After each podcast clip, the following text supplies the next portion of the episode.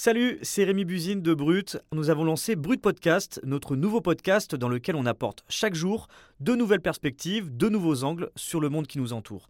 On y parle d'amour, de santé mentale, de pensée philosophique, de littérature ou encore de récits inspirants. Alors pour ne rien louper, abonnez-vous à Brut Podcast. Je vous dis à bientôt et bonne écoute. J'ai effectué plusieurs missions et euh, je préfère protéger ma famille, et ma femme et mes enfants plutôt que d'être filmé, tout simplement. Et un peu par pudeur aussi. Encore euh, quelques semaines, euh, il y a un médecin militaire qui a été égorgé, donc je veux pas en arriver là. Je, je me fais pas de film, hein, je, pense pas qu'il y ait un terroriste à chaque coin de rue, mais. Je préfère tout simplement prendre toutes les mesures que je peux prendre pour protéger ma famille, tout simplement. Le caporal-chef Morgan en est à sa cinquième opération extérieure au Mali. Il est membre du 13e bataillon de chasseurs alpins et s'est particulièrement distingué lors de son dernier déploiement, par ses faits d'armes et ses actes de bravoure. Si bien qu'il sera bientôt médaillé de la Croix de la valeur militaire, une des décorations les plus prestigieuses de l'armée française. Avant le Mali, Morgan a été déployé en Guyane, en Afghanistan et en Centrafrique. Pour Brut, et pour nous permettre de faire cet épisode, l'armée française a déclassifié les détails de l'opération Solstice à laquelle Morgan a participé. C'est une opération qui a été menée à la frontière entre le Mali et le Niger et qui a permis la capture de deux cadres de l'État islamique au Grand Sahara. Je suis Amour Djengiz et vous écoutez Défense de filmer. Donc on parfouille cette zone, il est midi encore. Et je me rappelle que j'ai rigolé avec euh, mon copain d'à côté. Euh, ok, bah, il est midi, euh, c'est encore une bonne heure pour, pour, aller au, pour se faire tirer dessus. On manque de peau, ça va pas louper. On fouille cette zone effectivement, on trouve du matériel, on trouve des munitions, des grenades, un détecteur de métaux, une jumelle de vision nocturne. le bois, il est très grand et on, perd un peu la liaison entre les deux groupes. Et puis l'autre groupe se fait tirer dessus. Euh, c'est assez rapide. Et il y a un, des équipés qui, qui prend euh, deux balles dans chaque jambe, qui tombe au sol. L'armée déclassifie assez régulièrement des faits d'armes et des histoires exceptionnelles de ses combattants. Ce sont de vraies opérations de communication qui sont pensées et encadrées de près par les équipes de communication au sein du ministère des Armées. Ces opérations, vous en avez forcément entendu parler dans les médias ou sur les réseaux sociaux. focus, nous partons aujourd'hui au Mali. L'opération Barkhane se poursuit. 300 militaires français. Il faut dire que l'armée a même réussi à investir la plateforme YouTube par le biais d'influenceurs connus comme Thibaut InShape ou encore Amixem qui ont fait des partenariats avec l'institution. Le journaliste indépendant Nicolas Kennel a recueilli le témoignage du caporal-chef Morgan. Salut Nicolas. Salut Yamour. J'imagine que ça a été une équation difficile à résoudre pour toi, car d'un côté, il y a un témoignage qui est rare qui est donc précieux pour un journaliste. Et de l'autre côté, il y a une opération de communication organisée par des armées. Qu'est-ce qui t'a fait accepter de mener cet entretien? C'est vrai que je me suis quand même posé la question pendant quelques jours avant d'accepter. Euh, je commence à bien connaître l'institution et son fonctionnement, du coup, je savais dans quoi je m'embarquais. Et je savais aussi que la parole de Morgan, elle serait forcément contrainte à un moment donné. Donc pour moi, si j'acceptais, il y avait en fait un double objectif. D'abord, il euh, fallait faire sortir Morgan des éléments de langage qui ont été fournis par le ministère et essayer d'aller un petit peu le chercher pour avoir sa réaction, par exemple sur des critiques qu'on fait de l'opération Barkhane. Il y avait un deuxième objectif aussi, et cette fois il était plus de mon côté. Pour moi, accepter cet entretien, c'était un bon moyen de parler un peu de la communication de l'armée, qui est un réel sujet pour comprendre un peu quelle est la stratégie globale qu'il y a derrière. Et comment ça s'est passé exactement ce rendez-vous? On a fait l'interview directement dans les locaux de Brut. Du coup, on avait rendez-vous sur place avec le caporal-chef Morgan. Et en vrai, je me doutais qu'il allait y avoir un officier de communication pour l'accompagner. Mais j'étais carrément loin du compte euh, parce qu'en fait, ils étaient trois à l'entourer. Et tu te doutes bien que j'ai demandé à parler seul à seul avec lui. Et j'ai pu avoir une discussion d'une dizaine de minutes, vraiment juste tous les deux, euh, avant l'interview. Après, ce qui s'est passé, c'est que les trois autres officiers de communication sont entrés dans la salle avec nous pour assister à l'interview mais ils sont pas du tout intervenus une seule fois pendant toute la durée de l'entretien. Ils étaient là pour euh, vérifier que Morgan ne dérape pas et qu'il ne dise pas des choses problématiques pour l'armée? Non, en fait, je pense qu'ils étaient plus là pour le protéger que pour le restreindre. Morgan, je pense qu'il s'est un peu retrouvé là-dedans malgré lui, et il a accepté de participer à cette opération de communication pour mettre en valeur le travail et le courage de ses camarades. Mais il n'est pas du tout habitué, en fait, à parler aux médias. Après, c'est peut-être aussi parce que tout n'est pas déclassifié dans l'opération Solstice. Et il fallait faire attention à pas livrer des informations qui pourraient, par exemple, mettre en danger des gens qui sont encore sur place. Par contre, bah, de fait, avec trois autres militaires qui étaient présents dans la pièce, ça allait forcément réduire encore plus euh, sa possibilité de parler librement. Ça ne veut pas dire pour autant que ce qu'il nous a dit n'est pas vrai, mais je pense qu'il faut quand même garder ça en tête. Je veux juste mettre à l'honneur euh, mes camarades parce qu'ils sont. Moi, je pense qu'ils sont exceptionnels d'être revenus comme ça. euh. Et puis tous les gens qui étaient avec moi. euh, les remercier aussi parce que euh, voilà. Moi, je, je fais rien tout seul. hein. Je fais tout avec eux. Moi, je les admire. J'espère qu'ils ils pensent la même chose de moi. Et puis, voilà. S'il y a possibilité de mettre un peu à l'honneur mes camarades, moi, je le fais, tout simplement.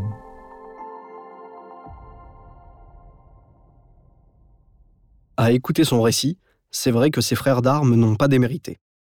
L'opération Solstice, c'est une opération qui remonte au mois de juin 2021 et qui a duré une douzaine de jours à peu près. C'est une mission qu'on appelle des patrouilles de recherche et d'action en profondeur. Ils étaient dans la zone frontière entre le Mali et le Niger avec des membres des troupes nigériennes avec eux. C'est une zone qui est particulièrement risquée et qui sert de sanctuaire et de refuge aux groupes armés terroristes. Donc c'est des missions où on est euh, véhiculé sur, euh, sur pick-up, donc on est très léger, très mobile, on peut se déplacer assez rapidement. Souvent euh, en décalé de grosses opérations qui sont faites euh, sur Barkhane, avec beaucoup de monde sur le terrain, etc. Justement, c'est fait un peu pour travailler dans les intervalles. Notamment, on a eu euh, deux blessés, deux jours de suite, sur des opérations prises à partie par l'ennemi. Tir avec l'ennemi, on a eu deux blessés, un qui a été blessé de deux balles dans la jambe, et le lendemain, un autre qui a reçu deux balles dans chaque jambe.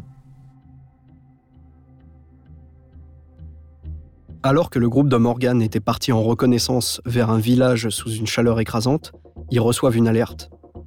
À une vingtaine de kilomètres d'eux, des motos ont été vues. Et il faut savoir que là-bas, les motos sont le principal moyen de transport des djihadistes. Alors, ils décident de foncer vers la position qui leur a indiquée. Et là, ils se séparent en deux groupes. Le groupe de Morgan ne trouve rien, mais par contre, le deuxième groupe a reçu un comité d'accueil. Et dès qu'ils arrivent sur place, bah, ils se font tirer dessus. Partir d'une zone boisée. Euh, donc eux ripostent. Ils neutralisent déjà euh, quatre djihadistes, il me semble. Et euh, il y a deux soldats nigériens qui sont blessés euh, déjà pendant, cette première phase. Donc euh, on extrait les soldats nigériens de la zone des tirs. Moi, j'ai rejoint sur position. Là, il y a toute une procédure qui se met en place pour les évacuer. Cette zone, c'est un- un- une zone qui est boisée. La zone boisée, c'est rien à voir avec des- la végétation française. C'est quelque chose qui est très dense, avec des, arbres avec des grosses épines euh, qui peuvent faire plusieurs centimètres. C'est difficile de progresser dedans. Euh, franchissement des zones, c'est compliqué. Il fait très sombre.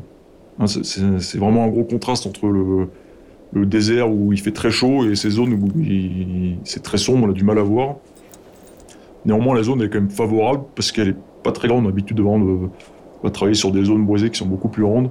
Là, elle doit faire euh, au maximum euh, 100 mètres de large sur euh, 600 mètres de long. Pour nous, euh, c'est euh, quelque chose plutôt favorable pour nous. Donc on, on commence à, fouiller ce bois qui est euh, très dense. Il, est midi, donc il fait très chaud. Euh, Ça fait déjà plusieurs jours qu'on est euh, sur cette mission. On, on a des horaires entre monter la garde la nuit, se lever à 5 heures du matin, euh, avant. C'est quelque chose qui est. On est fatigué, on est concentré, mais on est fatigué. On sait que potentiellement, euh, ils peuvent être partout. Et souvent, on engage à quelques mètres, à 5, 10 mètres, euh, voire moins. Euh, et puis, il y a un des équipiers, l'autre groupe, ils, de, comme une espèce de roncier. ils trouvent ça bizarre. Euh, voilà, de, ramper un peu pour, voir ce qui se passe dedans. Et ils tombent euh, quasiment nez à avec djihadiste. Une première sommation, il répond pas, donc il le neutralise dans la foulée à, moins de 2 mètres. Il avait un incident de tir sur son arme, donc euh, il a sûrement essayé de tirer, mais son arme s'est enrayée. Donc on a eu euh, un peu de chance. On continue à fouiller cette zone, on progresse doucement, et puis un tir qui est effectué. Donc on- au début, on pense que c'est un tir de, sommation qui n'a pas été annoncé. Et puis euh, moi, je vois mon camarade de droite qui tombe au sol. Il tombe, qu'il annonce qu'il est blessé, il rentre sur le dos. Tout ça, ça se passe très vite, hein, ça se passe en, quelques secondes.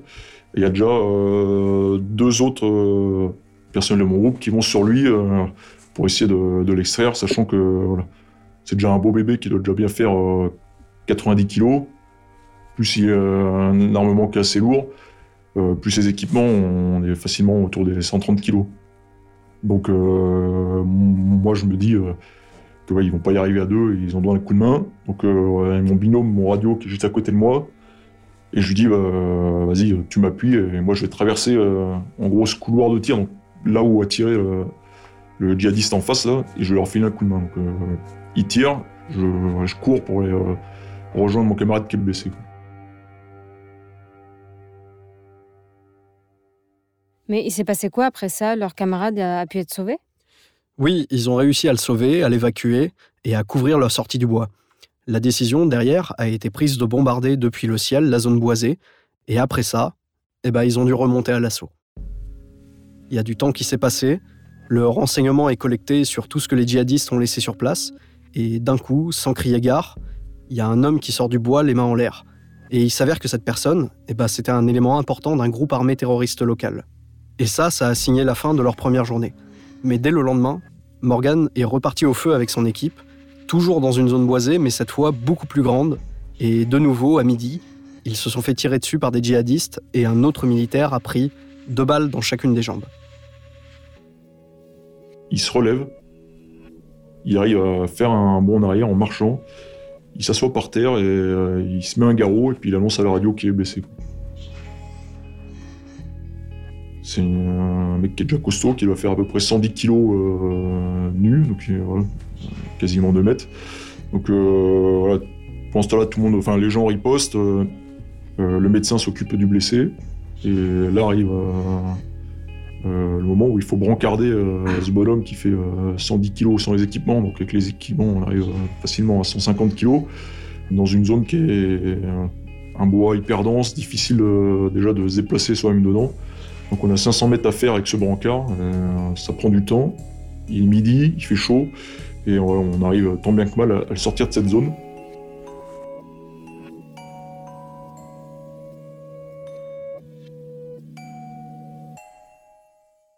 Mais tu l'as demandé son avis sur la fin de l'opération Barkhane et le bilan qu'il pouvait faire de ses engagements?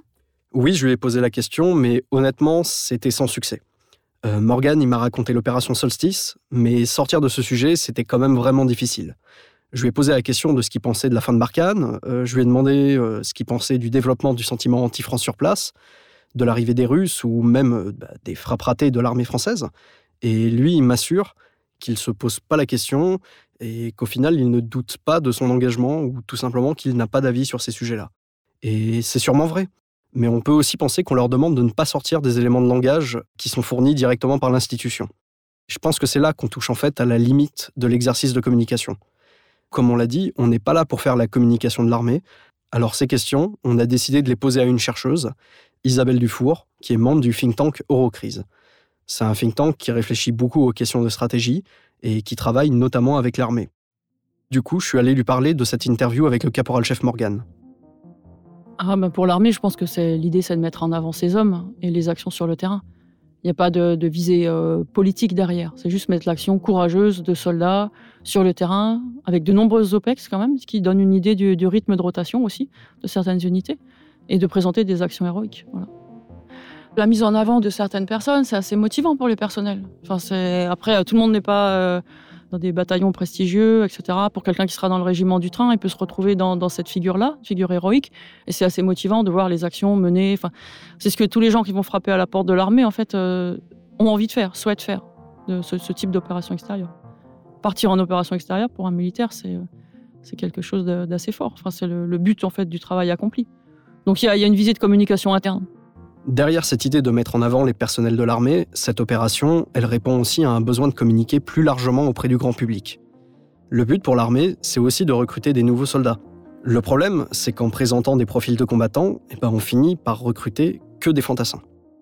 effectivement, pour le recrutement, ce que nous expliquent les recruteurs, c'est le problème qu'ils ont, c'est qu'ils ont que des fantassins en fait dans, ceux qui viennent euh, euh, s'engager. Et personne ne veut être euh, dans la restauration, le train, le génie de l'air. Euh, voilà, ce sont des métiers qui sont moins attirants. On avait eu une campagne euh, de recrutement qui était euh, une armée et, plein de métiers, en gros, et où on perdait un peu la, spécificité militaire du métier et la spécificité combattante surtout. Donc, in fine, Et face à la multiplication du nombre des OPEX et, des rotations, les armées s'étaient dit que c'était pas une très bonne idée de mettre en avant trop de métiers différents qui perdaient en fait la finalité combattante. Et donc ils ont remis l'accent sur le combattant lui-même, une figure qui fait plus rêver au risque effectivement du coup de se retrouver en décalage avec euh, les attentes de, de certains. Et c'est ce qui explique aussi qu'il y ait beaucoup de défections euh, entre euh, l'engagement, le passage au CFIM et, les premiers temps dans les armées. Donc en fait, soit l'armée fait des campagnes de recrutement autour de la diversité des métiers et ils perdent de l'esprit combattant, soit ils font des campagnes sur des combattants et n'arrivent pas à combler les autres postes. Bah exactement, donc tu vois un petit peu la complexité de la situation. Et du coup, qu'est-ce qu'elle a pensé de la manière dont s'est déroulé l'entretien? Avoir trois officiers de communication avec toi dans la pièce, c'est quelque chose qui l'a surprise ou c'est plutôt la procédure normale? Non, ça l'a pas surprise. Et selon elle, Morgan a eu raison de ne pas s'avancer sur les questions que je lui posais sur Barkhane, car c'était en fait juste pas son rôle de répondre à ça. Mais pour Isabelle, l'armée française, contrairement à d'autres, elle encadre de très près la communication. Et c'est peut-être ça qui est vraiment problématique au final pour l'institution elle-même. Dans les armées françaises, oui, la communication est très très encadrée hein, de, des personnels, jusqu'à un très très haut niveau même. Hein. On voit des officiers supérieurs euh, qui se sont exprimés et qui se sont fait taper sur les doigts, pour le dire clairement. Alors que leur opinion était... Alors elle était euh, peut-être malvenue, peut-être maladroite, peut-être pas au bon moment, mais quand on observe d'autres armées, je pense à l'armée euh, américaine en particulier, la parole y est très très libre. Les officiers les sous-officiers et même les hommes du rang euh, s'expriment sur les opérations, sur les finalités politiques, sur leurs moyens, de façon euh, extrêmement décomplexée par rapport à la France. Moi, j'aurais tendance à dire que le modèle américain a l'avantage euh, de mettre en avant un grand foisonnement d'idées. On peut critiquer les États-Unis sur, sur plein d'aspects, mais par contre, ils savent identifier les problèmes extrêmement vite, là où nous, parfois, ça nous prend beaucoup de temps. Ce que l'armée française met en avant, elle, c'est de présenter une image très lisse, très propre, pas d'accro, pas de problème mais en fait, je pense que aujourd'hui, dans le monde actuel, plus personne n'y croit à cette image-là. Et on a intérêt à présenter une image, euh, j'allais dire plus fragile, mais disons plus complexe, à l'image des héros hein, finalement aujourd'hui, qui sont euh, plus fragiles quand on regarde les, héros des films d'action aujourd'hui. Ils sont beaucoup plus fragiles, ils ont beaucoup plus de complexité. Euh, si on regarde les derniers James Bond, par exemple. Là, le récit du caporal-chef Morgan, il s'inscrit aussi dans un cadre, celui de l'opération Barkhane et de l'engagement français au Sahel depuis 2013. Sauf que cette opération Barkhane, ben, elle est de plus en plus décrite comme un échec avec le retrait des forces françaises au Mali. Est-ce qu'on ne peut pas se poser la question d'une tentative de l'armée de faire oublier cette défaite avec le récit du caporal-chef? Ah bien sûr. Et quand tu présentes des figures de héros, évidemment, on va se concentrer sur les actions sur le terrain. Et du coup, on ne regarde pas le conflit dans sa globalité. Quelque part, le conflit va s'effacer derrière l'action héroïque.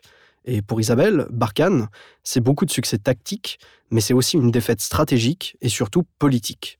Tu as dit tout à l'heure que Morgan n'exprimait pas de doute sur son engagement et sur les missions qui lui étaient confiées.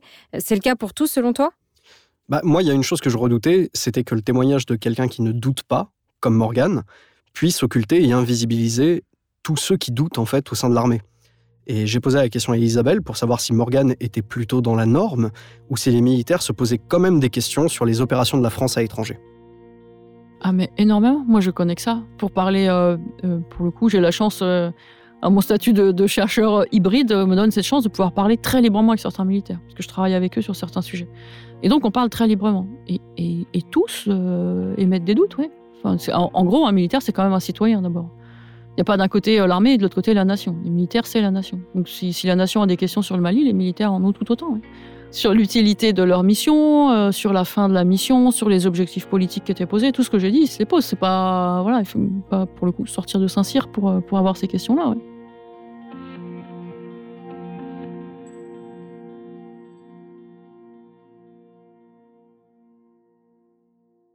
Comment l'armée française essaye, euh, par une communication qui est hyper ciblée, de cacher ou de détourner ses échecs stratégiques en OPEX? Je pense que le vrai enjeu, il n'est pas au niveau de l'armée, il est au niveau du politique. Quand le politique définit des objectifs qui sont absolument inatteignables, l'armée, de toute façon, n'est pas là pour remettre en question le politique. L'armée va effectuer ce qu'exige et ce que demande le politique. Par contre, oui, là, on a tout un problème, je pense, effectivement, d'opacité, toujours, et une certaine difficulté aussi à parler. Euh, moi, je parle pas mal à des militaires euh, au quotidien. Il y a quand même cette difficulté à avouer euh, quand il y a une connerie qui a été faite. Hein. Je pense que c'est un vieux reste, c'est un vieil héritage de l'armée française qui est de dire on met tout sous le tapis et on communique pas. Mais dans l'absolu, en 9 ans d'engagement, il y a, eu quoi Peut-être 8, je sais pas, 7, 8, 10 erreurs de frappe. En 9 ans, c'est quand même pas énorme. Et quand il y a des erreurs, par contre, il faut savoir le reconnaître. Et le problème, c'est que je ne suis pas sûr aujourd'hui que l'armée française arrive à reconnaître publiquement quand elle fait des erreurs. La France indemnise beaucoup, mais elle indemnise sur des choses un fermier qui se fait écraser de poules, effectivement, oui, là, elle indemnise. Mais en admettant qu'il y ait des erreurs de frappe, euh, on peut penser à Bounty, par exemple. Bounty, c'est une frappe qui est arrivée en janvier 2021 euh, pendant l'opération Barkhane au Mali. Et euh, l'armée française, en fait, a ciblé ce qu'elle pensait être un regroupement de terroristes. Et il se trouve que il y a eu des investigations qui ont été menées notamment par l'ONU et qui a rendu ses conclusions en mars et qui allaient plutôt dans le sens de l'erreur de frappe et que l'armée française aurait plutôt frappé un mariage plutôt qu'un regroupement de terroristes. Et ça, par exemple, le problème, c'est que les versions sont toujours disputées aujourd'hui et l'armée française n'a pas déclassifié les images de cette opération, alors qu'elle permettrait peut-être euh, de, faire la lumière en fait sur ce qui s'est vraiment passé. Et maintenant que l'opération euh, Barkhane est terminée, euh, la France, est-ce qu'elle a prévu de se déployer ailleurs? Est-ce qu'ils t'en ont parlé. L'opération Barkhane, n'est pas exactement terminée. Il y a eu un retrait des troupes françaises du Mali, mais il y a aussi un redéploiement, notamment au Niger en ce moment. Par contre, se pose une question quand même qui se posait déjà avant le Mali, c'est le risque de ce qu'on appelle la bétravisation des armées. Euh, la bétravisation, c'est euh, que la France se désengage et qu'il n'y ait plus de conflits auxquels on participe. Et en gros, concrètement, c'est le fait d'avoir des militaires euh, qui tournent dans les casernes où il n'y a plus d'expérience du feu. Et en fait, les compétences que l'on acquiert sur le terrain, sur une zone de conflit, sur un déploiement, c'est des compétences qui peuvent aussi se perdre au fil du temps. Donc, il va y avoir aussi un vrai enjeu. Si un jour on finit par s'en aller de cette région, va se reposer quand même la question de la bétravisation de l'armée française le micro va ou les caméras ne vont pas? Vous venez d'écouter Défense de filmer, un podcast original de Brut, Paradiso Media et Spotify. Pensez surtout à bien vous abonner sur votre application pour continuer de nous suivre et ne rater aucun épisode.